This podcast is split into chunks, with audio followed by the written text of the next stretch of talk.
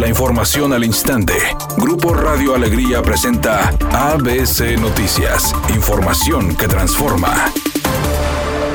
Con motivo de los primeros 100 días del gobierno de Samuel García, el senador Víctor Fuentes realizó una evaluación, considerando que ha tenido puntos buenos y otros que necesitan ser trabajados, indicando que en cuestión de inversión y programas binacionales, la labor ha sido buena y destacando que el servicio del transporte urbano no ha sufrido ningún incremento. No obstante, el senador aclaró que no todo ha resultado aprobatorio, ya que existen temas donde las estrategias planeadas no han surtido efectos, como es el área de seguridad donde diariamente hay ejecuciones y asesinatos. Por otra parte, el exalcalde de San Nicolás se dijo preocupado en materia ambiental, recordando la mala calidad del aire que se registra día con día en el área metropolitana. Finalmente, Víctor Fuentes reiteró el llamado al gobierno del estado de no descuidar las investigaciones sobre presuntas irregularidades cometidas en la pasada administración estatal.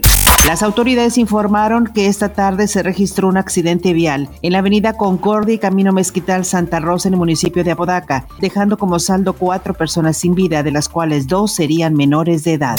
El Colegio Nacional de Economistas propuso al presidente López Obrador un programa antiinflacionario que permita un control estricto de precios en los artículos de la canasta básica y que sancione a quienes tomen como pretexto la pandemia para aumentar el precio de los alimentos. Al respecto, el diputado Benjamín Robles Montoya señaló. La caída de la economía en 2020-2021 han querido hacer su agosto. Nosotros planteamos que le den dientes a las instituciones que deben vigilar que no haya parte del sector productivo que quiera hacer su agosto.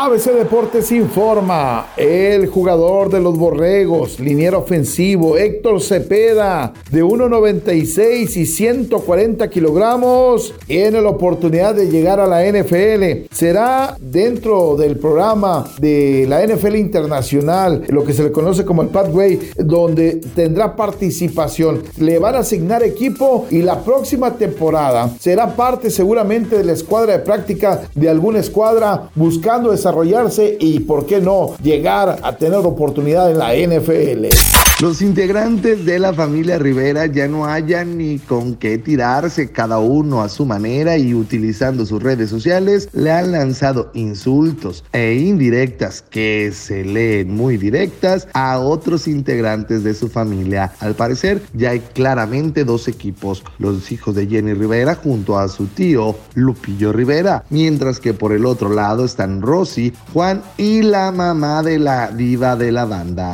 Es una tarde con cielo medio nublado. Se espera una temperatura mínima que oscilará en los 14 grados. Para mañana jueves se pronostica un día con cielo despejado, una temperatura máxima de 26 grados, una mínima de 10. La actual en el centro de Monterrey 18 grados. ABC Noticias, información que transforma.